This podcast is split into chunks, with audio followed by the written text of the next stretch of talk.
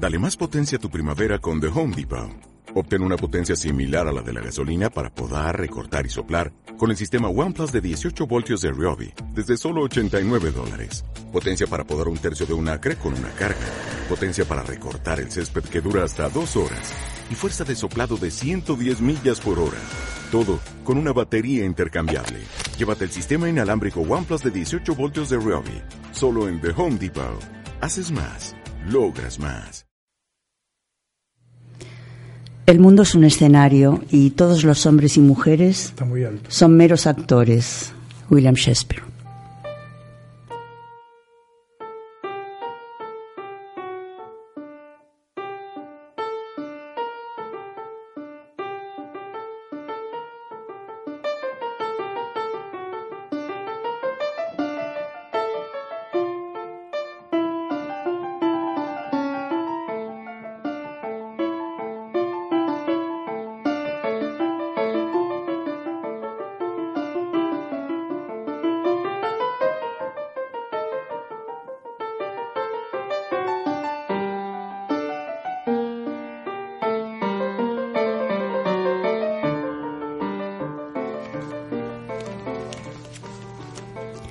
Buenas tardes, oyentes de todo el mundo.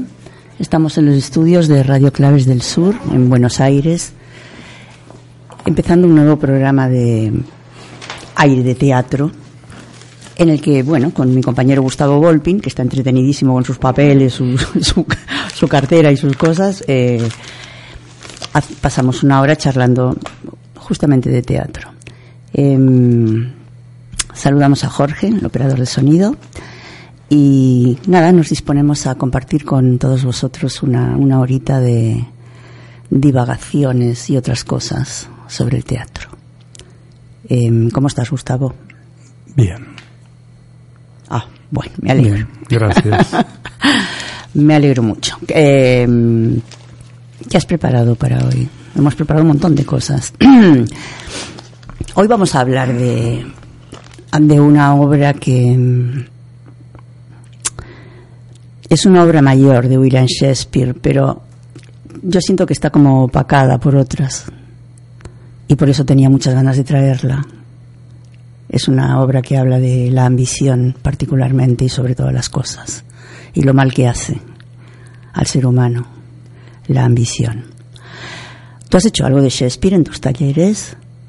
No, ¿Nunca? nunca he trabajado Shakespeare porque es un material que requiere mucho trabajo previo y hasta ahora de, qué, de qué tipo hemos, hemos hecho eh, ah, ah, sí ahora te digo hemos hecho trabajos de por ejemplo hemos hecho Strindberg hemos hecho algo de Chejo pero ¿de, de qué tipo ¿De qué tipo de trabajo que digo que que es muy exigido? Shakespeare tiene un lenguaje verbal que es muy elevado que te ubica, la poesía de Shakespeare eh, ubica el oído, ubica la mente en un lugar muy, muy elevado. Y por otro lado está la acción, que es muy corporal. En la obra Hamlet... Eh, es la de la que vamos a hablar hoy. Ah, no, Macbeth, Macbeth, hoy hablamos de Macbeth, justamente. Eh, pero en Hamlet, eh, Shakespeare utiliza a Hamlet para dar su opinión sobre cómo debe actuar un actor y lo que dice es que la acción debe unir a la palabra y la palabra a la acción. Y yo creo que justamente esa es la gran dificultad de Shakespeare, porque la acción es muy, eh, es la voz, es, la, es el cuerpo y son casi te diría que las tripas, porque Shakespeare eh, trabaja mucho la tragedia. Es muy visceral, sí. Es muy visceral en algunos aspectos y su lenguaje verbal, la palabra es muy elevado y ahí está la dificultad. Una actriz o un actor que haga Shakespeare tiene que tener unido bien sus centros, tiene que poder trabajar integralmente con su cuerpo y su voz para poder hacer un gran trabajo, estoy hablando. Obviamente, cualquiera puede hacerlo, no hace falta, se puede estudiar el texto y se puede hacer, pero si uno lo quiere hacer de manera cercana a lo que sería la excelencia que pide la obra, bueno, es un trabajo muy potente, muy fuerte que hay que hacer. O sea que no, en los talleres, ni, ni, ni en el sábado, ni el jueves, ni el martes, no hay Shakespeare. No, hemos hecho Lorca, fíjate, hemos hecho algún sí, como si fuera tan texto. No, no, no, no, no, no, pero no, no, lo estoy ubicando al mismo, al mismo lugar, ah. pero lo hice con una con, vos la conocéis, con Anita, una señora que venía ya con mucha experiencia de teatro, hizo un monólogo de, Doña, Rosita, la soltera, ah, y, era un monólogo casi coloquial. Lo que pasa es que Shakespeare tiene un lenguaje que la poesía y la musicalidad, eh, Lorca eh, es más venal, aún en la palabra, aún con el vuelo de su poesía, porque tiene obras donde rompe un poco la prosa o rompe un poco ese verso que Shakespeare lo respeta rajatable y aparte, bueno, traducido al inglés. Es lo que estaba pensando, son unos cuantos siglos que lo separan. Exacto. Y, Shakespeare, la verdad que al principio no lo conocía nadie. Eh, cuando empezó a escribir, y bueno, más o menos, se fue haciendo de a poco este hombre. Así es. Eh, pero tenía un manejo del idioma impresionante y una composición de personajes también muy fuerte. Sí, exacto. Bueno, es por eso que es difícil trabajarlo. A mí me encantaría hacer escenas de Shakespeare. Hay una escena que me encanta de, bueno, de Hamlet, esa que se hablaba de esa obra, que es la de la madre y el hijo, donde está escuchando Polonio detrás, de, la cortina, que va y lo mata. una cortina. claro, son, son acciones muy, obras muy interesantes. Pero bueno, por el momento estamos haciendo esto que tenemos y que es maravilloso porque, bueno, fíjate que este año estamos trabajando con variedad de textos. A ver, cuéntanos un poco, en el, en el taller de avanzados, ¿qué, qué, qué En el taller de avanzados estamos preparando textos de un texto de Julio Chávez, estamos preparando un texto de Griselda Gambaro, estamos preparando uh, también otro texto de... Mm, ay, se me voló eran tres obras. Eh, Griselda Gambaro. Griselda Gambaro también, sí. Eh, y estamos trabajando la acción, porque tanto Griselda Gambaro, como, mejor dicho, más Griselda Gambaro que Julio Chávez, tiene muy en claro lo que es la acción y la palabra. Yo diría que siendo nuestra y salvando las distancias, se acerca más a Shakespeare que Chávez, que lo que trabaja es una, un lenguaje más cotidiano, más visceral, pero no tan elevado como implica la poesía o el absurdo, en el cual entra Gambaro, en este caso el absurdo, no la poesía, ¿no? Como en el caso de... Aunque son poéticas, hoy se habla de la palabra poética, se habla de diferentes poéticas, ¿no? Cuando se habla de... ¿Refiriéndose a qué? Y refiriéndose a los modos, a las huellas, a las identidades de cada persona, puestas en lo creativo. Eh, a eso se refiere la poética en general, ¿no?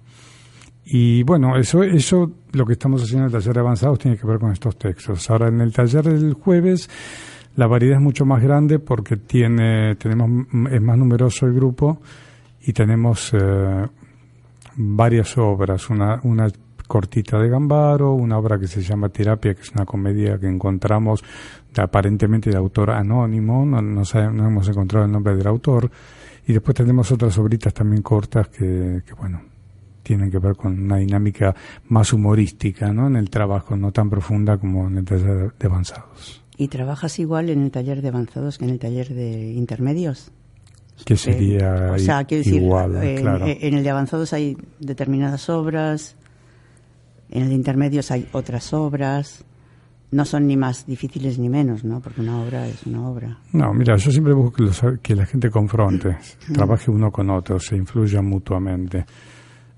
El material que propone el taller de avanzados va más desde la palabra hacia ese lugar de la confrontación. De la confrontación no, me refiero a la discusión, no me refiero, porque viste que muchas veces el conflicto no pasa por, en obra de teatro, no pasa hasta por la inhibición en casos, en ocasiones. ¿no? El conflicto, la palabra conflicto tiene muchas variables.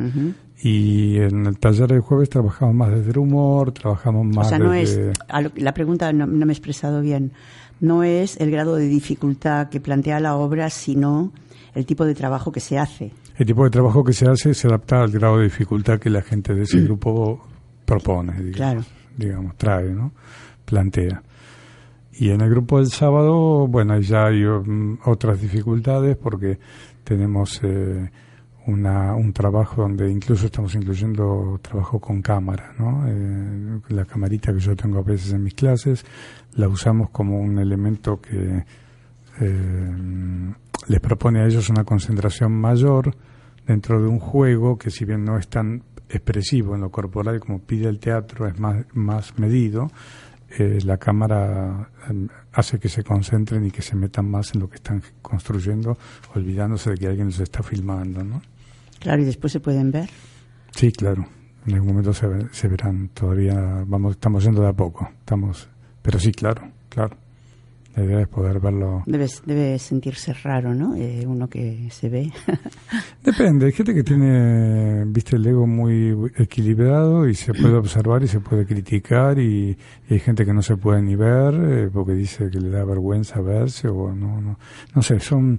No, yo no sé, bueno, vergüenza sí, es, una cosa muy, diría yo, muy superficial como sentimiento, con perdón, y otras cosas, ¿no? Pero, no, no es que lo menosprecie ni nada, pero eh, no sé si tiene que ver tanto con la vergüenza como con la inhibición, o sea, el, no reconocerse. Esto, yo que trabajo con la voz, la gente que se escucha no se reconoce muchas veces porque el oído de la propia voz es interno. O sea, Por eso recién te decía que íbamos de a poco. Y cuando nos, cuando nos vemos, la imagen viene a ser lo mismo, no te reconoces, ¿no? Dices, esta soy yo. Así me muevo yo. bueno, por eso yo no meto la cámara de entrada. O sea, eso no lo hago de entrada, lo voy haciendo de a poco. Por eso te decía, vamos de a poco. Porque, porque la persona primero tiene que animarse a sentirse probando otras cosas. Y después en algún momento se puede llegar a ver. Claro. Yo no sé qué tan, qué, qué tan claro tiene la persona que empieza un taller de teatro la idea de que el teatro es para, para mostrarlo a otros.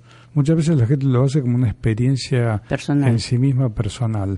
Y eh, claro, es muy fuerte. O sea, este, la experiencia personal tiene que estar de entrada en el espacio teatral, pero después tiene que pensarse como algo que uno construye para otros también, a la par, ¿no? Claro, pero por ahí es el que quiere ser actor o actriz. Es otra cosa, digamos. En, los talleres debes tener una mezcla muy grande de, personas. Mira, hoy en día se trabaja más hacia la vivencia y a la experiencia personal, porque yo he estado con directores muy conocidos de vanguardia en este momento, eh, haciendo ensayos y de repente te marcan cosas como, no importa si das la espalda al público, lo importante es lo que te está pasando adentro. O sea que hoy están priorizando más que el hecho de que uno sea visto, el hecho de que haya algo, algo que pasa de verdad en escena, que es fuerte, que es potente. Es más, cuando un actor o una actriz está creando desde la concentración, una emoción o un estado potente, si piensan que no tiene que dar la espalda al público, se desconcentra y se sale de lo que está haciendo. Ah. Entonces se prioriza más el estado, la creación del artista que el mero hecho de dar o no dar la espalda, ¿no? No sé, pero yo creo que hay cosas que se integran desde el primer día. Sí, claro. Sí, no, no. hay, no, hay cosas que llevan tiempo, no, no. Quiero decir, no sé, o sea, no tienes por qué dar la espalda si puedes eh, no darla. Claro, pero a veces se genera un, trabajo muy esquemático, que la persona esté pensando en dar o no dar la espalda. Mucha gente que trabaja gira mirando al público mirando, y tiene que ser un actor con mucha ductilidad, mucha conciencia de su cuerpo, y no hay muchos de esos. Claro, pero estamos hablando de talleres, estamos hablando de aprendices, de actores. Sí, sí, claro, claro, claro, claro, claro. A mí me parece, que. No, pero como vos a mí me parece mejor aprender a, no dar, a, no dar la espalda que aprender a dar la espalda. como vos decías, tiene que estar claro de entrada. Y bueno, hay gente que no lo tiene claro porque eh, la cabeza, con la cabeza es difícil a veces tratar y forzar a una persona que haga algo, obligarla a que haga algo, no es mi modo de trabajar, por lo menos. No, no, no es Genial. Bueno, nos, nos, nos dices cómo, cómo, son los horarios y días. Bueno, ya has dicho martes, jueves y sábados, pero ¿cómo es? el martes de 19 a 21 y 30, taller avanzado. Jueves, la misma hora, 19 a 21 y 30, nivel intermedio. Y nivel inicial, sábado, de 4 a 6 y media de la tarde. 4 a 6 y media. Sí. Estamos en el barrio de Belgrano. Barrio de Belgrano, en la calle Amenábar, entre Monroe y Roosevelt. Teléfono 15 5369 7851 155-369-7851 y correo electrónico teatrovolpin.gmail.com. Muy bien, yo recuerdo a todo el mundo que el taller de radioteatro sigue abierto. Tenemos el cupo lleno para los viernes por la mañana, pero están abiertos para los miércoles y viernes por la tarde, de 6 a 7 y media.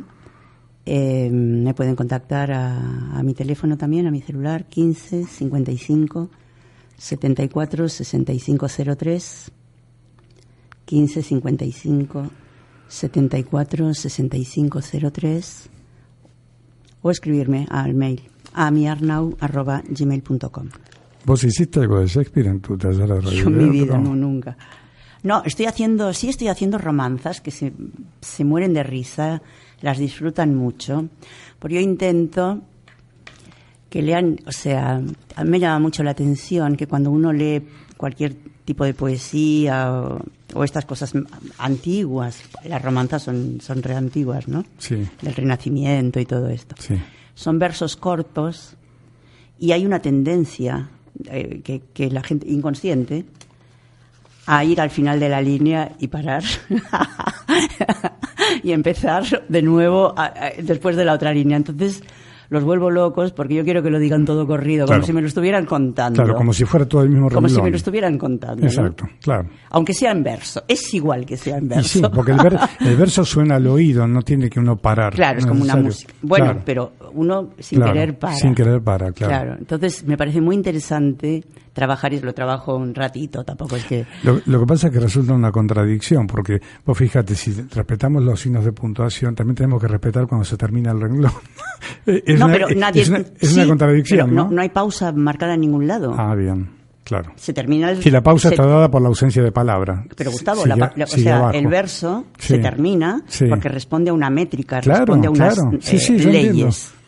Y No, por no. eso se termina el verso, pero no se termina para nada. No, yo te entiendo. Lo que, lo que te quiero decir es que como eh, imagen visual Sí. eh, se Claro. termina.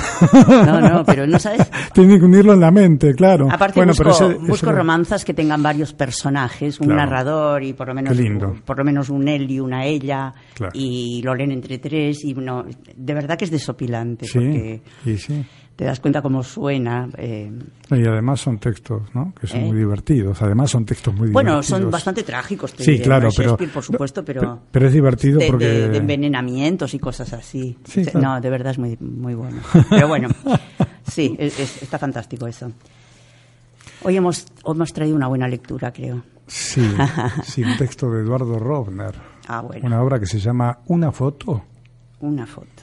Yo estoy descubriendo a este autor. Sí, es muy Lo bueno. recomiendo. La obra fue estrenada en el Teatro Pairó en el mes de noviembre de 1977, o sea que ubiquémonos en la época, ¿no? Ujú. Y se representó luego en La Habana, en Cuba, en 1988. Ante- durante y después de la dictadura, ¿vale? Sí, sí, sí, sí, sí, sí, sí, sí. Y la obra está dedicada a, a quienes se resistieron a sonreír. Qué enigmático es esto, ¿eh? Qué bonito, me gusta mucho esta frase. Y sí, a veces hay gente que se resiste a eso.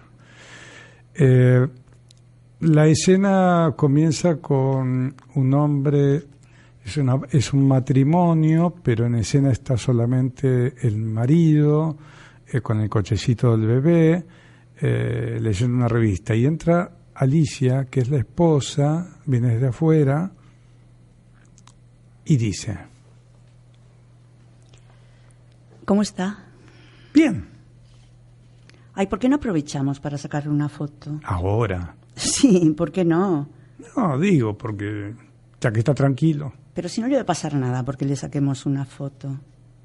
Ay, Luis, anda a buscar la cámara, va. Bueno, ya vengo. Mientras prepáralo, ¿eh? Bueno, es lo que estoy haciendo. Listo. Uy, ya estás de vuelta, pero qué rapidez. Sí, busqué la cámara y vine. ¿Qué más iba a hacer? ¿Y el flash? Sí, cierto. Bueno, ya vengo. Bueno, fíjate que esté todo, ¿eh? No te preocupes por lo que tengo que hacer yo. Bueno, ¿Por qué mientras no lo peinas un poco? ¿Eh? tenés razón. Dale. Mira, ¿te parece que está bien así? Sí. Ay, no tendría que cambiarlo. No, deja. No. ¿Estás seguro? Así está bien, que- que esté natural. Lo, lo importante es el gesto. Claro, que sea como de improviso, ¿no? Instantáneo. Eso. Las fotos en pose a mí no me gustan. A ver, espera. eh, Porque es como si no tuviese vida, ¿no? Mientras que las naturales, esas en las que uno sale así natural, ¿no? Dan la impresión de que tuviesen vida siempre. No solo el que está en la foto, ¿eh? sino el que la mira también cree que está en ese tiempo. ¿No es así? Es, es volver a vivir. me parece que le falta un cable. ¿A, a quién? ¿Cómo aquí en el flash? Ah, eh, ¿cuántos tiene que haber? Ay, déjame a mí. Ya me voy a dar cuenta cómo es. Bueno, Me parece que había dos, uno del flash a la cámara y el otro... Y bueno, voy a probar con este solo. ¿y anda? Parece que sí, por lo menos el silbido lo hace. Ay, como lo hago ya a presión. Ay, no hagas bromas. Bueno, sí, claro, seguro. Sí, sí, tiene que ser así. Vamos. Entonces ya podemos sacar la foto. Espera, se tiene que prender la luz del flash. A ver. ¿Y vos qué sabes? Además lo estoy haciendo yo, ¿o no? Haceme el favor de no meterte. Ah, ya está. Ahora sí, ya está. A ver dónde lo ponemos al cochecito. No, no, no, ahí no, ¿eh? ¿Y acá te parece bien? Mm, me gusta más ahí. No, no, no, no es bueno el fondo. ¿Por qué no? ¿Por qué no? Porque no, no tiene buena luz. Pero si igual tenemos flash. ¿Y qué tiene que ver? A ver, espera. Mejor acá. Bueno, donde quieras. Aquí está bien, ¿no? Sí, sí. ¿Y si la saco de arriba? Ay, sí, porque así salí de frente. Bueno, alcanzame la silla. Me subo, ¿eh? ¿Serán dos metros de acá arriba? Y más o menos. Che, ¿le sacaste la tapa? A ver. Sí, sí, ya está todo. Bueno, sácase la linda, ¿eh? Mirá la cara de culo que tiene el nene. ¿Por qué no le haces algo? Ahí, Ay, va. bu, bu, bu. Bueno, ¿se la vas a sacar o no? si no se ríe. Oh, bebé. La, la, la, la, la, la. la. la. Espera, espera, espera, que voy a buscar el sonajero. Ay, nene, nene, ¿cuándo te vas a reír? ¿Lo trajiste? Sí. Espera. Pero no pasa nada, no quiere saber nada. Pero va a hacerle una cara rara, algo. Blu, blu, blu, blu, blu. No, no se ríe. Y prueba otra cosa. Se sentirá mal. Por Y no sé, quizá le duele la panza. Hoy comió un poco más. un poco más que cuando. Y que otros días. Dale las gotas. Mm. ¿Y si se duerme? Ponele música. Ah, sabes que no es mala idea. Le encanta. ¿Qué le vas a poner? Tchaikovsky, le gusta muchísimo. Tchaikovsky. Oh, ya vas a ver, ¿eh? Poné de nuevo el de Vivaldi que estábamos escuchando antes. ¿Te parece, Vivaldi? ¿Y por qué no? Si con ese estaba bien. Bueno, es lindo, pero no es para que se ría. ¿Y Tchaikovsky qué tiene de gracioso? Pero no compares, ¿eh? Bueno, para eso ponerle uno de Chaplin. Ay, no seas tonto. Ay, tonto yo. Si los dos parecemos un par de tontos. Si alguien estuviese mirando lo que estamos haciendo, se moriría de risa. Las cosas que hacemos para que el nene... Ay, ay, ay, ay, Luis, ay, sácala, sí, sácala, sí, que se está sí. riendo. Ahí va, ahí va. Ay, qué dulce. Bien, bueno, buenísimo. Salió lindísimo, sí, ¿no? Sí, somos dos genios, ya está. Es tan hermoso. Ay, pensar que teníamos miedo de que saliera un monstruo, ¿te acordás? Espera, Si sale como me imagino, la ampliamos, la ponemos en un marco hermoso y la colgamos en el dormitorio al lado de la de los abuelos, ¿no? espera. ¿Qué? ¿Qué? ¿Pasa algo? No sé, me, me parece que... ¿Qué? ¿Qué? ¿Qué? Ay, que no tiene rollo. ¿En serio? Creí que tenía. No, no te puedo creer. ¿Por qué no? No es tan terrible, me olvidé. Que se terminó y lo saqué. Cualquiera se puede equivocar, ¿no? No sé, yo no te dije nada. Ah, no. Dijiste que no lo podés creer como diciendo no se puede creer lo idiota que sos. Ay, no, Luis, no te enojes.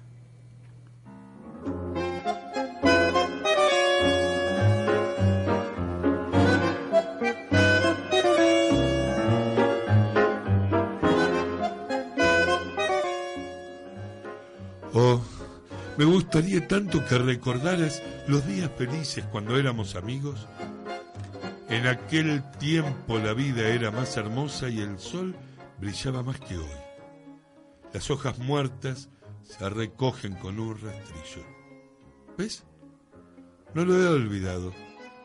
Las hojas muertas se recogen con un rastrillo, los recuerdos y las penas también y el viento del norte se la lleva en la noche fría del olvido. ¿Ves? No he olvidado la canción que tú me cantabas. Es una canción que nos acerca. Tú me amabas y yo te amaba.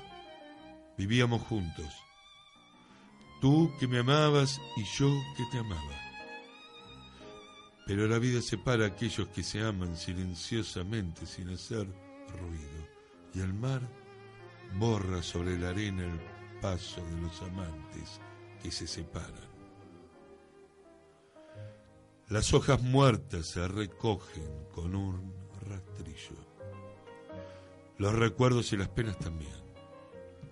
Pero mi amor, silencioso y fiel, siempre sonríe y le agradece a la vida. Yo te amaba y eras tan linda. ¿Cómo crees que podría olvidarte? En aquel tiempo la vida era más hermosa y el sol brillaba más que hoy. Eras mi más dulce amiga, mas no tengo sino recuerdos y la canción que tú me cantabas. Siempre, siempre la recordaré. ¿Hacemos un corte más? Ah, perdón. Sí, igual este. Igual este medio que es descartable. Perdón, pero por lo menos así. Dale.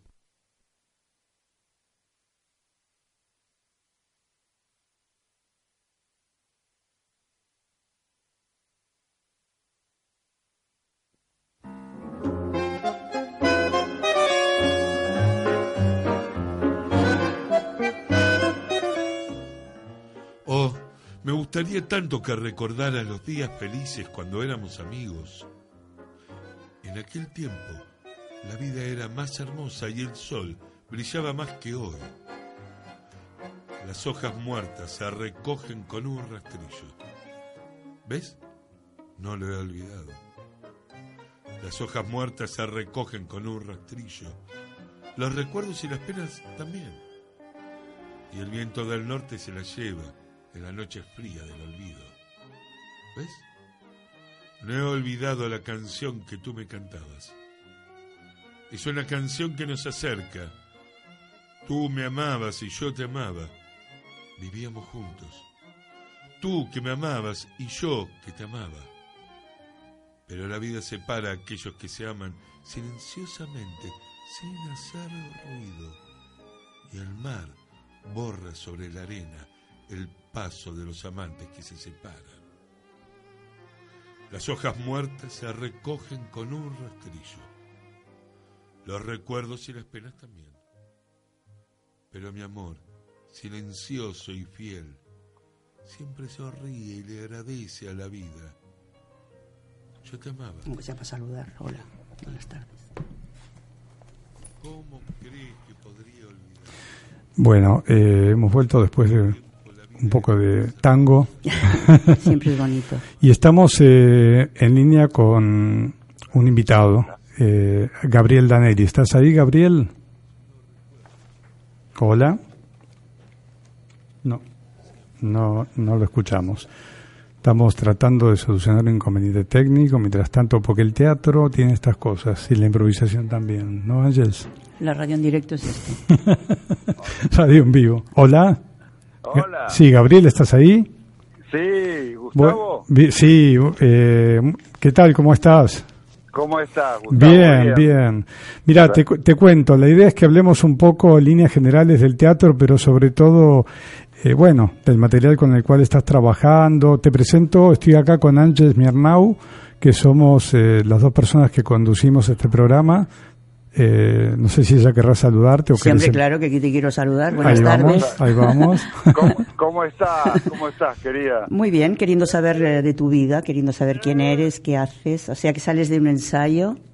Salgo de, de- del ensayo recién, recién, eh, del ensayo de la calle vacía, sí. Ah, Vienes Bien. con toda la adrenalina. Con toda la adrenalina porque estrenamos este sábado, no el otro. Guau. Mira, mira. ¿Y cómo va? ¿Y cómo va el ensayo? Bien, mirá, es, es, es una obra muy fuerte, o sea, en el sentido emocional, ¿no? Claro. porque son solo dos personajes, es una hora y media en escena y pasan por eh, situaciones muy muy muy muy diversas. Sí, sí. La- la- la- sí, No, decime. ¿cómo, ¿cómo la has trabajado? Porque a veces lo emocional eh, se puede mandar de manera directa o se puede equilibrar también con la puesta en escena, con modos de manejo del cuerpo en el espacio, eso como lo... lo sin, sin contar la Mm. obra, obviamente, ¿no? Sí, eh, en este caso el autor y el director, que es Hugo Asensio, Ajá, bien. eh, eh, trabaja, ha trabajado más sobre la- la- las intenciones de los personajes. Sí, y, y mi personaje y en general siempre trato de, de- de- de que sea de adentro hacia afuera, entonces eh, busco i- imágenes similares o, o- o parecidas, eso me ayuda, me ayuda. ¿Imágenes de, de- de tu propia experiencia o imágenes que vienen de la creatividad externa, digamos? que, vi- que vienen de o de mi propia experiencia o de la observación, Ajá, ¿no? sí, De, de- de lo externo. Y después Sí. hay eh, eso emocional que se juega varias veces, aunque la obra tiene partes de, de humor, digamos, también, sí, pero eh, eh, este es, es, son dos seres, Juan y Dylan, sí. que se encuentran en la calle en, en- en donde pasa el Metrobús, en la 9 de julio, Sí, pero no hay nadie porque eh, se, re- se está retrasando la procesión a Luján. y hay un personaje, el mío, Juan, que no tiene ganas de hablar porque tiene un motivo. para Claro. ahí. claro. Y el otro es lo contrario, es un artista callejero que tiene ganas de hablar, que tiene ganas de comunicarse, que tiene mucha vida. A ver si puedes hablar un poquito más fuerte porque se escucha abajo, como si se estuviera alejando, Gabriel. A ver, a ver si se me escucha ahí. A ver. O sea, te decía que Juan Sí, ahí sí. va ahí por un motivo siempre, eh, pero Dylan, que es el otro personaje, el que hace Daniel Beniluz, Sí. es un artista callejero con, digamos, con mucha más vida, con mucho más optimismo, Sí. optimismo que, que le falta a Juan. Ah, mira. Y, y- y están como obligados a comunicarse, aunque Juan no lo quiera, no Ahí va- quiera comunicarse. Claro. No sé por qué razón bajó nuevamente el volumen. No sé si vos... Eh, Yo te escucho muy bien. Ah, bien. Bien, bien. muy bien, no sé. Bueno. Eh, Y contame un poco de lo técnico. ¿Quiénes conforman el elenco? Pues ya lo has nombrado de alguna manera. ¿Y en qué días van a estar? ¿En qué teatro? sí, el, eh, somos dos actores, Daniel Beniluz y yo. Sí, La asistente de dirección y producción es Mirta Wayhook. sí, La jefa de prensa, Laura Cas Mateu. sí. Después hay un equipo alrededor que nos ayuda, eh, de fotografía y demás. Eh, eh, y la gente del Teatro Brilla Cordelia, ¿no? Ajá. Que es donde se va a hacer la obra desde el otro sábado, del 31 de agosto, septiembre y octubre en principio. Eh, ¿a, qué, este- a, qué, ¿A qué hora van a estar? Los sábados a las 21 horas Bien. En Perón 1926, en Capital, cerca Sí. de Callao, una cuadra. Sí, eh, en el espacio Brilla Cordelia, sí. Perón 1926. mi Perón 1926. Sí, es muy lindo el espacio, viste, es un espacio que arriba tiene como un bar temático Bien. y lindo. abajo una pequeña sala con, con, con buena acústica. Bien. Sí, como, ta- que- como tantos lugares bonitos de Buenos Aires para hacer teatro, ¿no? Tal cual. Tal cual. Muchos lugares en- Y, y, te voy a preguntar ahora desde lo personal, ¿vos cómo te sentís con esta propuesta, con este proyecto? Eh, ¿Se juegan cosas importantes? ¿Es un, un riesgo? ¿Es una cosa que, que, que la disfrutás? ¿Cómo, ¿Cómo lo vas sintiendo? Eh, es un riesgo, Gustavo, en el sentido de que mm, eh, no sé por qué motivo, por varios motivos, me eh, cuando re- recibí después de la última que hice, que fue La Señora, no sé si te acordás que hice en la ranchería, la sí, comedia, sí, sí, sí. recibí muchas propuestas para hacer teatro independiente Mira qué bien. y ninguno me conformaba mucho desde algún punto, no sé, el libro, mi situación, no sé. Y, y pasa que esta es una obra que la leí y me la devoré. Mira. No sé por Sí. qué puntos me toca, Sí. muy profundos, Ujú. que hizo, viste, cuando te le recibís una obra y decís, bueno, dentro de unos días Sí. te llamo y la- a las dos horas lo Sí, sí, sí, eh, la- que, pa- que- que pasa algo interesante, ¿no? Claro. Sí, sí, sí. Me, me, me toca muchos temas, entonces mi duda siempre si, si es como siempre que estoy en previa a un estreno, si yo voy a estar a la altura. Bueno, segura, que seguramente se que sí, porque además, si vos contás que te interesa tanto, tiene que ser así. Mira, eh, mm, me comprometo a, no, no, no sé si, yo el mes que viene no voy, no voy a estar en Buenos Aires, pero me comprometo en algún momento a ir a verla, porque me interesa mucho esto que contás desde lo personal, sobre todo, y la historia me parece interesante, por lo menos como sugerencia, ¿no? Me sugiere algo interesante. Eh, no, sé, no sé encantaría- si querías agregar. que venga, que venga el equipo, vos Gustavo, Sí, claro. que, que- que Que- respeto mucho, eh, no solo como docente, sino como actor y demás. Bueno, gracias. y, y- y el equipo de allá, el equipo bien teatrero, mira, es, es una obra distinta. Sí, Es distinta. sí. Eh, pues tiene historia. Sí, sí. Volvemos a las obras con historia. Y tiene actualidad también, Tiene actualidad. por lo que estás Tiene diciendo, por, el ámbito, ¿no? Por el ámbito, por, por, por la soledad, por el encuentro, Por el por, la incomunicación, Bien, eh, mm, por el desamparo. bien. eh, tiene, tiene, tiene actualidad. Y, y yo creo que para el espectador lo bueno es que siempre tiene que develar una incógnita nueva a medida que pasa. Entonces supongo que no se va a aburrir, supongo que la va a pasar bien. ¿Es, es difícil? ¿Cuánto tiempo llevas ensayando? Mirá, sí, hace mucho tiempo, porque en realidad como eh, eh, empezamos así con dudas, hacemos teatro, no hacemos teatro, empezamos encontrándonos una vez por semana, nada más. Claro. Y recién ahora hará dos meses que nos vemos, eh, que ensayamos tres veces por semana. Oh, bueno, así Este- seguro que te va a salir bien. Mm, Pero claro, todo ese previo anterior, toda esa previa de encontrarse una vez por semana, de, creo que desde mayo, que empezamos a encontrar una vez por semana o a fines de mayo, es como que fuimos elaborando, ¿no? Y charlando mucho sobre, sobre el tema, ¿no?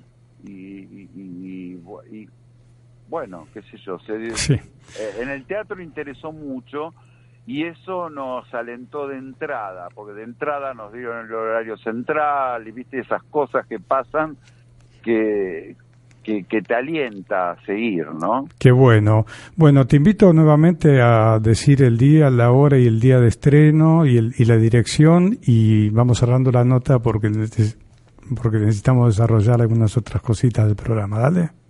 Perfecto. La Gracias. obra es, es, eh, gracias a ustedes, mil gracias a ustedes.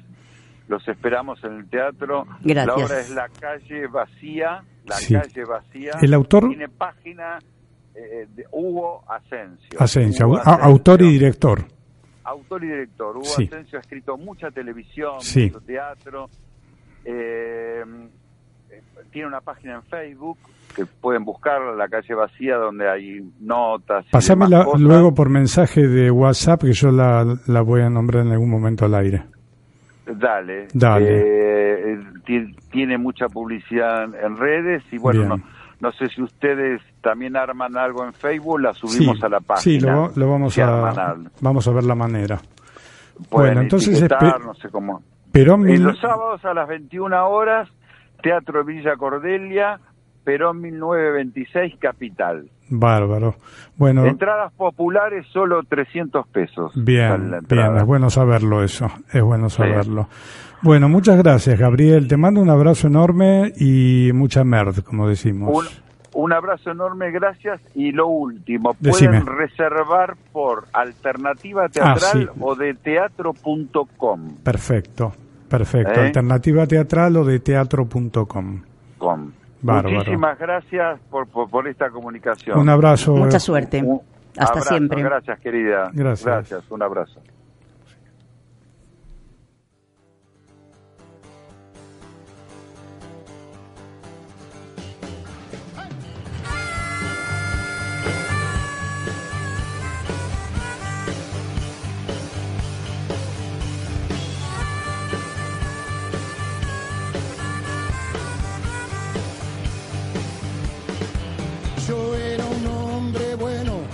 Alguien bueno en este lugar. Pagué todas mis deudas y mi oportunidad de amar. Sin embargo estoy tirado y nadie se acuerda de mí. Paso a través de la gente como el fantasma de Canterville.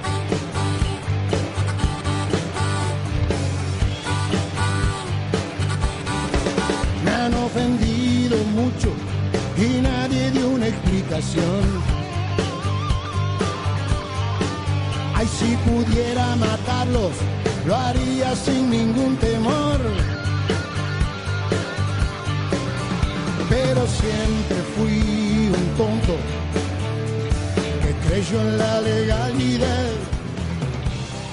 Qué emoción, ¿no? Cuando alguien está preparando Una obra. una obra y se aproxima Sí, el el día del estreno y, uff, la puedo sentir desde aquí, o la, Sí, claro. la adrenalina Sí, esa. y las dudas y las certezas, Uf. uno va entre una cosa y la otra. Emocionante, sí. Sí, ya lo creo. Espero que les vaya muy bien. Iremos a verla, ¿eh? Sí, sí, sí.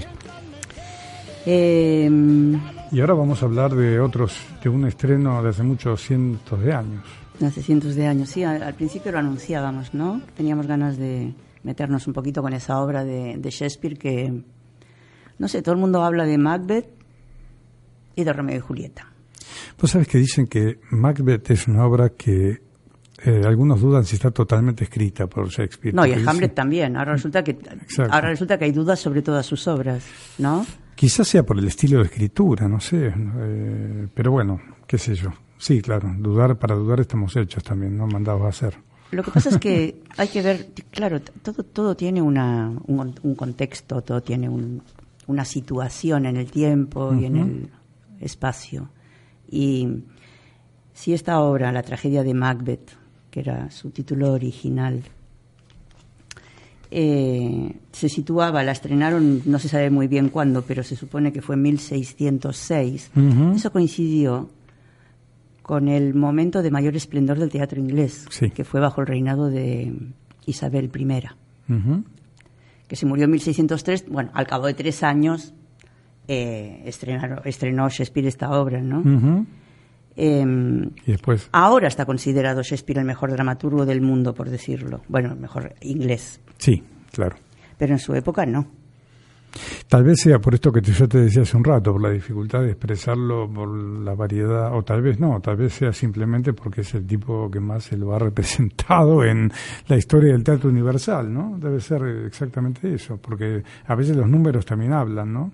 Totalmente. Los números, las vivencias, la- Totalmente. Además, se daba esta situación en, en Inglaterra de una cierta prohibición del teatro, que se, se- había conocido una, una época gloriosa y después se empezó a prohibir y yo leía que era porque había un miedo al contagio de enfermedades, entre otras cosas, entre otras. Mm, Más allá de disturbios Sí. y... Igual, de todos modos, tengamos en cuenta que Pero lo de las enfermedades, dije, caramba. Claro, ten ten en cuenta que Shakespeare hacía un teatro de mucha confrontación social, o sea, un tipo que metía en escena reyes, metía en Claro. escena asesinos, o sea, no se, no, no venía con chiquitas él en ese sentido, ¿no? Claro. Bueno, esta obra, en realidad, Macbeth, está basada en, en, un- en la vida real, del, del rey Macbeth. Sí. Sí, ¿Verdad? sí, sí, sí, sí. Eh, De- sí, aparte, eh, digamos, eh, Ban- Banquo, que es uno de los personajes, Banquo o Banco, no sé cómo se pronunciará. Yo diría Banquo. Banquo, es, es un personaje real. eh, Claro, porque en realidad Shakespeare se basó ujú. en unas crónicas, las crónicas de Holinshed, Sí, que sí. retrataban eh, la vida en Escocia. Sí, Y bueno, Macbeth era un rey escocés, ¿no? Y, y Macbeth eh, era un, un general, ¿no? Que- El- bueno, el- claro, era- era, era un var- era, sí, era un varón. Sí, sí, sí, sí. Sí, tenía el título de varón, pero era un general porque él iba a la batalla. Claro. En algún momento se Claro, y el rey Jacobo V lo, lo premió con el título de varón. Exacto. Una varonía que ya tenía y le dio otra más. Sí, la de Glamis. Perdón, la de Glamis era la que ya tenía. La que le dio, ah, si no me... eh, tenía un nombre con W. Cor... Bueno, ya vendrá, ya Porque vendrá. para nosotros el lenguaje... Caudor. Glamis y luego el Caudor. de Caudor. La baronía de Caudor. Que está incluido esto en la obra de teatro con el tema de que la primera escena, viste que las brujas hacen un... Claro. Yo, te- yo tenía ganas de comentar un poquito Dale. la historia, como si fuera un cuento, Dale, vamos. para el que no conozca. Dale. Yo creo que hay muchísima gente que no conoce la historia. ¿eh? No, de claro, Macbeth. claro. Incluso hay gente de teatro que por ahí hay obras de Shakespeare que no conoce y por ahí esta es una. ¿no? Yo cuento un poquito y después tú das el- la cosa más Dale, así, más, sí. más técnica del teatro. Yo voy al cuento. Sí, sí. dale. Que como tú dices, la obra comienza con tres brujas, que son las tres hermanas fatídicas. Y hacen un hechizo estas tres y se ponen de acuerdo para, para ver cuándo se van a encontrar con Macbeth.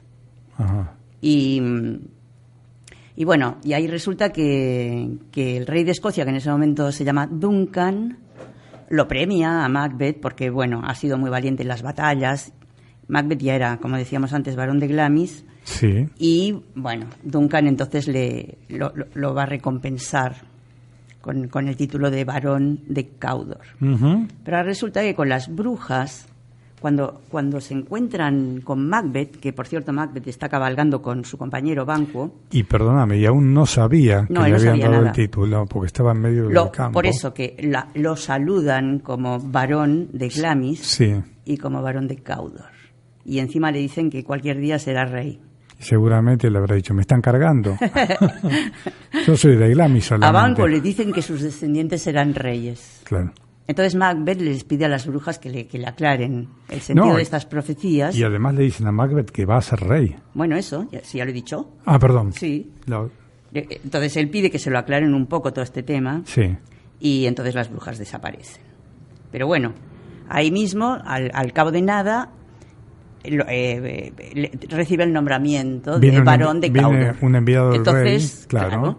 viendo cumplida la profecía de las brujas, Se lo cuenta la mujer. No, quiere... Entonces empieza a pensar en el trono, porque le dijo, las brujas le dijeron que iba a ser rey. Ajá. Entonces dijo, ah, bueno, me dijeron que iba a ser varón Ajá. de Caudor, ahora soy varón de Caudor. O sea que ahora en cualquier momento puedo ser rey yo. Ah, claro. Se lo cuenta a la mujer, evidentemente, Claro. y la mujer le empieza a hinchar la cabeza, Y él que... que tiene que matar al que- rey para, para digamos, No, para agilizar el proceso. Este Macbeth, que es medio pollerudo, la mujer le hace la cabeza y él termina matando al rey. Sí, pero lo mata. Claro, sí, lo mata. Sí, sí. Lo mata y, y bueno. eh, No y entonces buen- Macbeth culpa a los sirvientes del rey. ¿Y los que de paso ya los mató para que no pudieran eh, decir, decir, que na- nada, claro. Claro, claro. Y los No, incrimina. No me extraña que haya treinta y pico de personas eh, que participan en una obra de Shakespeare, porque es que lo- los matan a todos, los Para- van matando así como moscas. Si nos detenemos dos minutos, ¿no parece cualquier serie que podés ver en cuanto a lo sangriento que cualquier podés ver hoy en día en cualquier Sí, pero si todo está programa? inspirado en lo mismo. Esto ya viene de los griegos para mí. Exactamente. No, Fíjate la estas potencia. cosas. Muertes y muertes y muertes. Sí, sí, sí. Entonces, a, él, a Macbeth no se queda tranquilo.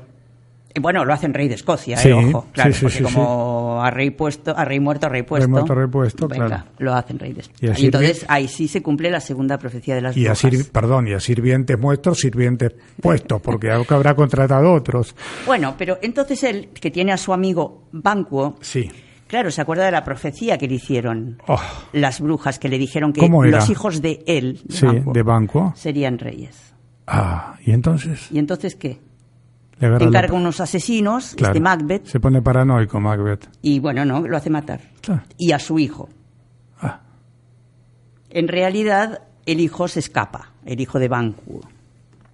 Y, y ahí, esto tiene que ser muy bonito en escena, que en una cena se le aparece el espectro de Banquo sí. a Macbeth y solo él lo puede ver, los demás no lo pueden ver. O sea que le agarra la culpa y, y la mente se le distorsiona a partir del acto sangriento cometido, ¿no? Sí, él, él vuelve a ver a las brujas que le hacen más profecías y En esta obra... Él, él sufre bastante, creo yo, ¿no? Porque Sí. sigue matando gente, pero así a mansalva. Bueno, él sufre de esa manera y Lady Macbeth también, porque tiene una escena de sonambulismo en la cual tiene las manos manchadas de sangre. Una aluc- sangre que no existe, Alucina sangre, claro. se quiere lavar y no se la pueden sacar. Dicen, dicen las lenguas buenas y malas que las actrices que han hecho esa escena han enloquecido. Esto es real. Ah, yo tengo, ahí tengo, tengo que contar algo, ¿eh? Antes, antes, en serio. No se puede nombrar esta obra por su nombre, Macbeth. No. Uy, ¿y ahora qué hacemos? Bueno, yo ya lo he hecho. Yo ay, también, ay, ay, me pasará algo. Hay que tocarse algo. Hay que dicen. llamarla la tragedia escocesa. Macbeth es palabra prohibida. Ajá. Pero prohibida, porque... ¿Cuál, hay Macbeth? una- sí, Macbeth. Ah, Es, es una obra maldita en el mundo del teatro, pucha. porque están convencidos de que trae desgracias. Ajá. Porque han pasado muchísimas cosas. Y ahora que salgamos a la calle, ¿qué Mira, vamos a hacer? el- en el, el estreno de Macbeth, el la primera representación, el chico que iba a interpretar a Lady Macbeth, Ajá, sí, porque los actores, las mujeres no actuaban no, en esa época. eran- eran en murió en el backstage, así una- le dio una fiebre así, poing, y se murió. Ah, mira. Y incluso se dice que el mismo Shakespeare tuvo que sustituir a este chico que, que murió. Eso ya no se sabe si es verdad o es mentira. Bueno. Claro, si no hubiera muerto Cuando se estrenó en Londres, Inglaterra fue sacudida por una de las tormentas más violentas que nunca haya vivido esa ciudad. En 1672, el actor que representaba a Macbeth asesinó en el escenario al actor que representaba a Duncan. Porque, porque usó una daga real, no, no una de esas falsas. Ay, qué bueno. Sí, lo mató de verdad al Duncan. Qué bueno, eso me hace acordar una película. En 1947 fue sin querer, pero bueno, también se murió otro actor, Harold Norman. Ajá. Laurence Olivier estuvo así, así de ser aplastado en el escenario. Y Charlton Ay. Heston se quemó mal en 1953 cuando atacaba en el castillo de Macbeth. Ajá. Bueno, ajá. hay más, ¿eh? pero bueno, no te las voy a decir todas. Hay más. Hasta Peter O'Toole habla de su representación de Macbeth como el peor momento de su carrera. O sea, aquí muchas brujas, muchas profecías, pero resulta que a lo largo de los siglos la gente se lo ha creído igual todo esto. Vos, vos sabés que de las obras que hizo Shakespeare, a mí me parece que Macbeth es una obra eh, altamente oscura, pero mucho más. ¿Por qué? Porque él, rey eh, eh, Macbeth, Sí. va en contra de lo que debía suceder matando, no va en contra. eh, por ejemplo, en Hamlet la- el móvil es la venganza Sí, de, algo que, no. de algo que ya sucedió. Acá genera el, el Él crimen. quiere, quiere más, quiere Claro, más, es la ambición y- de poder. Y yo creo que eso tiene mucha oscuridad como energía. Una persona que por la ambición de poder va y mata a alguien, no puede sacarse eso de encima, no puede sacarse esa de la cabeza, a menos que sea una persona muy psicopática, muy, muy loca y bueno, obviamente enloquece, ¿no? Claro, se mueren todos, ¿eh? al final en esta obra también. La, la mujer se suicida, él Sí, lo mata, sí, sí, eh, un hijo de Duncan. Sí, sí. Eh, Va- va, aparte mata la- al amigo, mata a los hijos. eh. Sí, al vacuo, Es una, y es lo- una porquería este hombre. ¿Pero qué te parece? es un asco. Es un asco, realmente. Igual él consigue ser rey de Escocia, pues yo te la regalo, ¿eh? Sí. A mí no me gustaría ser rey. No, y a ese precio. Ah, lo han hecho mil veces en el cine. Mil veces en el cine. Y tú sabías, justamente ahora que estamos trabajando tanto con, con Griselda Gambaro, que ella tiene una obra que se llama La señora Macbeth. Ah, sí, claro. Que, que la voy a leer porque no la conozco. Vos sabés que la dirigió Akira Kurosawa, una versión de Macbeth. Eh, Si- si- situada en Japón.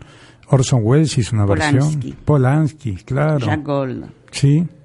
Eh, Hay una versión del cine mudo también. sí, Badja. Ujú. Ah, Akira Kurosawa, sí, en el sí, 57. sí, sí, sí. Orson Welles. O sea, a muchísimos, muchísimos eh, directores de cine les ha interesado la tragedia en sí misma, porque Sí. evidentemente es. Sí, está muy bien para el cine es- esto, me parece, esta historia. ¿no? Sí, que claro. Te atrapas, a- te quedas agarrada a la butaca y Sí, no sí. se mueven más. Eh, sí, sí, ¿No? está, está muy bien, claro. Después, en música también hubo adaptaciones. Eh, Verdi hizo una ópera Sí, es cierto. y otra la hizo Ernest Blo- Bloch, esta no la conozco. Otra la hizo Shostakovich. Y esto no sabía tampoco que Macbeth es uno de los primeros poemas sinfónicos de Richard Strauss. O sea que les dio a todos por el. Sí, sí. ¿eh? Por, re- por todo, recrear. todo autor eh, ha querido tocar el tema y bueno, porque es un tema, son obras trascendentes. Y aparte, vos pensás que la tragedia siempre marca un destino, ¿no? Eh, acá Ah, Shakespeare eso. lo marca desde las brujas que vienen y le, le plantean a pasar. Pero, a ver, yo, vos decías recién el tema de la ambición de poder. Yo- a mí me gusta reflexionar un poco y me parece que lo que en esa época se planteaba como inevitable, el psicoanálisis muchos siglos después lo planteó como que uno podía cambiar su destino. ¿Qué pasaría si Macbeth, en lugar de matar al rey, dice, no, yo no lo mato, yo trataré de buscar otro camino? No hay obra. Eh, exactamente, no hay tragedia. Entonces, Pero esto es totalmente griego para exact- mí. Y sí, Sí, Porque claro. el, eh, Bueno, las, la- las- brujas vendrían a ser los oráculos. Sí, que también hablan raro, que bueno, hay que descifrar, hay que interpretar, ¿no? Sí. Que son medio oscuras. la- Una cosa es que digan, vas a ser rey de Escocia. Evidentemente eso es muy claro. Eso es muy claro, Pero claro. también dicen, eh, eh, no te matará o no será rey un hijo no nacido de mujer, que son unas cosas rarísimas, que el otro no entiende. Este, y resulta que, claro, el que lo mata a él, este Malcolm, Sí. eh, su madre muere dándole a luz. Y la madre muere. Sí. O sea que cuando el niño, al niño lo extraen por cesárea. Mira. Entonces no es un hijo nacido de mujer viva. Sería interesante. Y es el que lo mata, ¿sabes? Sí, sí, sería interesante porque esto me abre muchas puertitas en la cabeza, ¿no? Como de, de cosas, asociaciones. Sería interesante un día volver a hablar de Shakespeare porque, Sí. eh, por ejemplo, investigando sobre Macbeth, creo que te habrá pasado a vos también, uno empieza a encontrar datos nuevos que no habíamos visto en otro momento. Dale, sí, Se empezaron a liberar más datos sobre la vida de Shakespeare. Es más, vi una película que la dirigió Kenneth Branagh, que está... eh, trucha, es una información trucha, está en Cuevana 3. La obra se llama en castellano El último acto y en inglés se llama eh, All, eh, All is True. Todo es verdad, todo es cierto. All is True. Eh, y es muy interesante porque muestra los últimos años de vida de Shakespeare después de que se quema el Teatro del Globo y se va a vivir a su casa. Con Pero su fíjate mujer. que fu- que fue una Y persona para nada interesante. No, fue interesante No, su no, obra, claro. Sí, después. Sí, sí, Porque sí, ni, sí. ni- ah, entonces no le daban no le, no le daban mucha pelota tampoco. Y no, eh, sí, era, era un luchador, obviamente. Era una persona que ponía, hacía todo, no sé si has visto Shakespeare apasionado, que en esa película dibuja muy bien cómo él pelea para ser Romeo y Julieta. Ha Sí, sido un tipo, sí. eh, tenía un actor tar- eh, tartamudo que al final termina siendo un personaje, o sea, eh, es muy interesante, sa- los que sabemos del teatro, sabemos que esto es así también, Claro. ¿no? Que es una lucha, que es una, y Shakespeare no debe haber sido la excepción. Uy, mira la hora. Nos tenemos que ir. Eh, seguiremos hablando otro día de, de, Ay, no me de Macbeth, de Shakespeare, de las tragedias, de las brujas, de las profecías. Dale. ¿Vale? Dale. Venga, que todo el mundo tenga muy buena semana. Será hasta la que viene. Hasta el miércoles aquí, 5 de la tarde, en clavesdelsur.com. Buena semana. Buena semana.